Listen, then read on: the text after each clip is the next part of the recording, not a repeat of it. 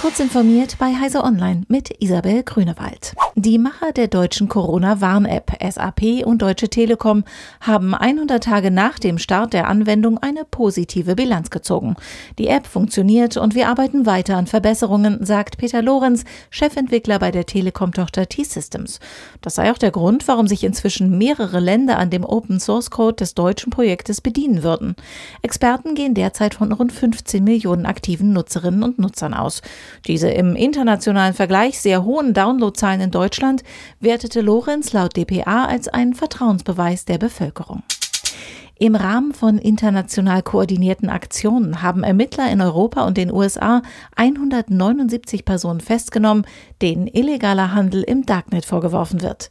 Die sogenannte Operation Disruptor basiert auf Erfolgen von Strafverfolgern im Nachgang der Stilllegung des Darknet-Handelsplatzes Wall Street Market, teilte die europäische Polizeibehörde Europol mit. Dadurch hätten die Identitäten dutzender Händler ermittelt werden können. In Deutschland allein gab es 42 Festnahmen.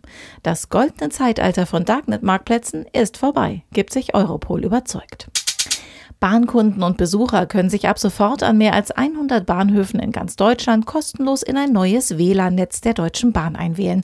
Dazu gehören zunächst vor allem größere Bahnhöfe wie Köln, München oder Hamburg, aber auch an kleineren Orten wie Trier, Straubing oder Sylt steht das Angebot inzwischen zur Verfügung. Bislang bot die Deutsche Bahn kostenloses Internet flächendeckend nur in ihren Fernverkehrszügen an. An den Bahnhöfen konnten sich die Fahrgäste oft nur in andere kostenpflichtige Netze, etwa von der Telekom, einloggen. Dies soll sich nun ändern. Apples Programmiersprache Swift ist nun auch unter Windows nutzbar.